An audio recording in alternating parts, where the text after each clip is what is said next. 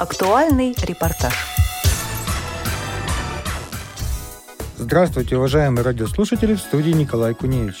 22 июля прошла акция ко Дню работника торговли в рамках программы «Действуй без барьеров» при поддержке Департамента труда и социальной защиты населения города Москвы и Московской городской организации Всероссийского общества слепых. Команда незрячих экспертов «Мудрик и Ко» по проекту «Бутылка кефира полбатона» магазин доступный всем. О целях акции нам рассказали организаторы проекта. Соктуева Арюна Анатольевна. Алена, расскажите, чем вы занимаетесь на проекте? На проекте я технический специалист, подписала пост, ну, в общем, разные такие, распространяю информацию, вот участвую в всяких акциях, тренингах, презентации, мы готовим вместе тексты, сочиняем анкеты. Ну, в общем, у нас командная работа в том числе. Ну, вот все, что команда делает, то и я тоже делаю. В чем цель проекта? Цель проекта у нас привлечь внимание к даже не проблеме, а как к такому явлению, да, как посещение незрячими и слабовидящими магазинов. Система самообслуживания, да, ну, в том числе собака поводырем, потому что на самом деле это не так распространено, чтобы сами люди ходили с незрячей самостоятельно в магазин, чтобы это стало более таким обычным явлением, чем, допустим, единицы самые активные ходят, а большинство нет. Ну, чтобы раз зашел, купил, вышел, это, чтобы стало нормой, потому что с годами все меняется. Например, раньше это вообще было нонсенс, чтобы... У меня была раньше первая собака по поводырь давно, в 90-е годы. Я, конечно, пыталась не зайти в супермаркет, но как-то там не очень рады были, гоняли. В аптеку пыталась. Не, закона, видимо, не было тогда, я не помню. Но я не помню, по какой-то причине, почему меня выгоняли. Сейчас все меняется, закон вот есть федеральный, да, и уже захожу, чаще говорят, что все хорошо, отлично, наоборот.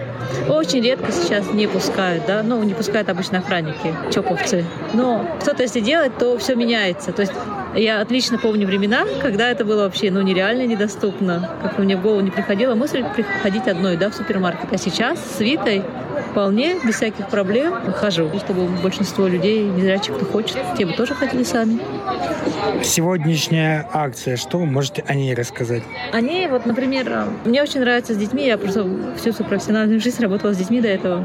Тем раньше ребенку говоришь о чем-то, тем оно больше закладывается, то есть, э, ну, как бы заодно воспитание, да, допустим, старшее поколение уже, допустим, сильно не изменишь, ну, как, как есть, так и есть, как уж получилось, а, потому что старшее поколение привыкло, выросло, выросло с мыслью, что инвалидов не было в Советском Союзе, их не видно было, потому что, да, на самом деле процент был такой же, как и сейчас, просто не было видно на улицах, ну и в общественных учреждениях и местах.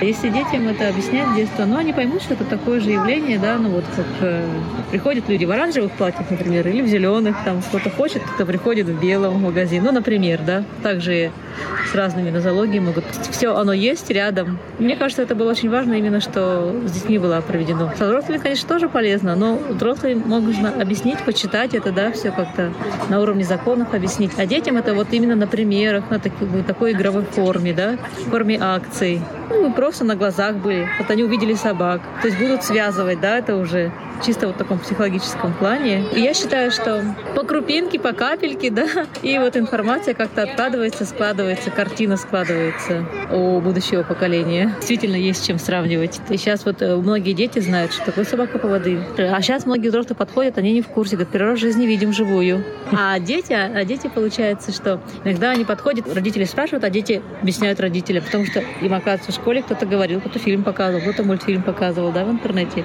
Я часто замечаю в общественном транспорте, вот езжу с одна, замечаю, что дети вот более продвинуты в этом плане, ну вот именно более информированы, они знают, что делать.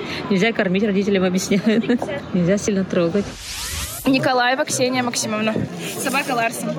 Ксения, расскажи, пожалуйста, нашим радиослушателям, чем ты занимаешься на проекте? Я в проекте координатор и финансист нашего проекта. Отслеживаю все транзакции, чеки, чтобы все было четко, чтобы знать, куда мы потратили наши денежки, которые нам дала московская организация. Сегодняшняя акция состояла в том, чтобы показать людям, обычно посетителям магазинов, как э, незрячие люди посещают магазины и какая им там требуется помощь. И еще направлено на то, что познакомиться с собаками-поводырями, и что собаки-поводыри — это здорово, классно, и не нужно их пугаться, и колбасу с прилавка они не стащат. Мы были в магазине, в «Магните» в «Пятерочка». В чем, чем занимались вы в магазинах? Мы сегодня обучали персонал магазина, чтобы тоже э, сотрудники знали и не пугались, когда к ним приходит человек с белой тростью или собакой-проводником. И знали и не терялись, как помочь э, человеку э, совершить покупки в магазине. Сегодня масштабная акция на территории Московского зоопарка. Расскажи нам про нее более подробно. Ну, сегодня мы э, на территории Московского зоопарка, который является партнером нашего проекта, наша команда, любезно предоставила нам свое место на территории зоопарка. Мы сегодня привлекали обычных э, зрячих людей, э, чтобы они прочувствовали на себе, как совершают покупки незрячие люди. И чтобы познакомились с незрячими, с собаками-проводниками и получили вкусные подарки. Часто сталкиваешься с проблемами покупок в магазинах? Лично я сталкиваюсь больше с непониманием сотрудников, э, что с собакой-проводником можно, и как мне помочь, что, ну, как, как ко мне вообще обратиться, подойти, что не нужно там меня хватать э, за трость или за собаку, вот в этом больше я сталкиваюсь с непониманием, но очень быстро мы находим общий язык, просто нужно говорить, разговаривать. О партнерстве Московского зоопарка и команды «Мудрик и Ко» нам рассказала старший научный сотрудник Московского зоопарка. Добрый день, меня зовут Елена Мигунова, я старший научный сотрудник Московского зоопарка. Как Московский зоопарк решает проблему доступности инвалидов по зрению в зоопарк? Вы знаете, мы давно занимаемся проблемами инклюзивного зоопарка. У нас э, практически везде проходимость, есть пандусы, подъемники. Но что касается незрячих посетителей, мы э, проводим специальную программу «Зоопарк на ощупь», когда по предварительной записи ребята приезжают к нам, и сначала мы занимаемся в специально оборудованном классе, и они могут на ощупь познакомиться с различными животными, специально подготовленными. То есть это такой контакт. А после этого мы проводим экскурсию, ну, с некоторым тифлокомментарием. И у нас есть также экспонаты, которые можно потрогать, ощупать. Это и бронзовые статуи, и макет слоновьего хобота, и следы. А сейчас, э, к концу этого года, у нас еще еще появятся две тактильные экспозиции а на двух территориях, посвященные африканской фауне. Она так и будет называться «Фауна Африки» на ощупь и на слух. Как давно вы знакомы с командой Мудрик и Ко, и в чем заключается ваше сотрудничество с ними? Мы познакомились совсем недавно, чуть больше месяца. И то, что называется «не было бы счастья», да несчастье помогло. Мы узнали, что возникли какие-то трения при проходе людей из сообщества «Мудрый пес» и их проводников. Ну, на самом деле их пустили, просто, ну, как-то вот не сразу. После этого мы созвонились, встретились, провели для них программу, всем очень понравилось. И вот сегодня у нас прямо развивается с космической скоростью сотрудничество, потому что сегодня «Мудрый пес» проводит на территории Московского зоопарка свою акцию они э, рассказывают людям, пришедшим в зоопарк, это все не запланировано для ни для кого, просто вот посетители, а сегодня суббота, посетителей много, они рассказывают о том, как человек взаимодействует с собакой-проводником, о том, как происходит, например, визит человека, незрячего с собакой-проводником в магазин, ну и, конечно, приглашают э, сфотографироваться с замечательным мудриком. Это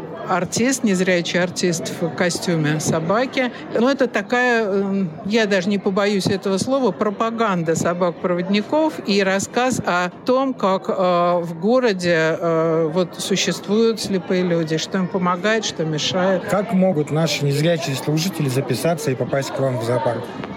Я могу сейчас прямо продиктовать наш телефон. Можно звонить и записываться на эту программу, выбирать день, час э, посещения и все программы зоопарка для э, посетителей с инвалидностью бесплатные. Вот наш номер телефона 8 499 255 5763. Волонтеры Московского зоопарка также приняли участие в акции. Здравствуйте! Меня зовут Анна, я волонтер, но помимо этого я студент кинологического колледжа имени Скрябина. Привет, Академия имени Скрябина. И для меня очень большая честь поучаствовать в этой акции. И, конечно же, я всегда была очень рада, что Московский зоопарк э, поддерживает э, незрячих людей. Вид лишения зрения – это еще не, не повод считать, что человек отрезан от общества. И я хочу, чтобы те, кому очень важно, поддерживали, вообще все поддерживали незрячих людей, поддерживали либо мудрого пса, вот всячески ему помогали. И чтобы московский зоопарк тоже когда-нибудь еще раз провел эту акцию, возможно, даже чутка осветил это. В чем заключалась суть акции? Чем вы сейчас занимались? Я попробовала, каково это чувствовать себя незрячим человеком. Вот как им не просто на ощупь искать продукты, что в основном глаза заменяют остальные органы чувств. Это осязание, обоняние и также помогает ориентироваться слух. Например, найти прилавок э, в магазине можно и по стуку, например, понять, что это вот э, металлическая рамка, что это вот э, стеклянная крышка, вот, и если, например, надо мороженое, постучал, нашел стеклянную крышку, открыл и на ощупь нашел пачку мороженого. Тяжело ли было на ощупь определять предметы? А так, самое сложное, например, когда ты щупаешь банан, его очень легко а, спутать с, например, красным перцем. Он тоже иногда в магазинах такой, такой небольшой треугольный. И тут, естественно, запах. Все-таки все таки бананы хорошего качества, они, они реально имеют э, свой легкий запах. Вот, а так в целом, да, сложно. Вот, например, кофе очень легко на ощупь спутать с какой-нибудь крупой. Я надеюсь, что, получив опыт в Скрябинской академии, я стану непосредственно помогать мудрому псу. Своим мнением с нами поделился и самый маленький участник акции. Здравствуйте. Как тебя зовут? Аэлита. Аэлита, а чем ты сейчас занималась? Я сейчас играла в игру с Сашей. Там надо было на ощупь и на запах угадать, что это. И надо было карточкой оплатить на кассе. Я была незрячим человеком. Саша мне помогала. Тяжело тебе было определять предметы? Да, самый последний особенно. Что это было? Это был кисель. Я не понимала, что это. На ощупь пыталась, подумала, маска? Да нет, наверное. Подумала, кофе? Чай? Да нет же, что-то такое приплюснутое. Я не знала, что это, поэтому мне Саша помогла. Ты будешь помогать незрячим людям в магазине выбирать товары? Да, конечно. Ты думаешь, такие акции нужно чаще проводить, чтобы люди знали, как это? Да, потому что мы, дети, будем знать, как помогать незрячим людям. И все будут понимать, как это, и будут помогать незрячим людям. Все самое интересное из жизни Всероссийского общества слепых только на Радио ВОЗ.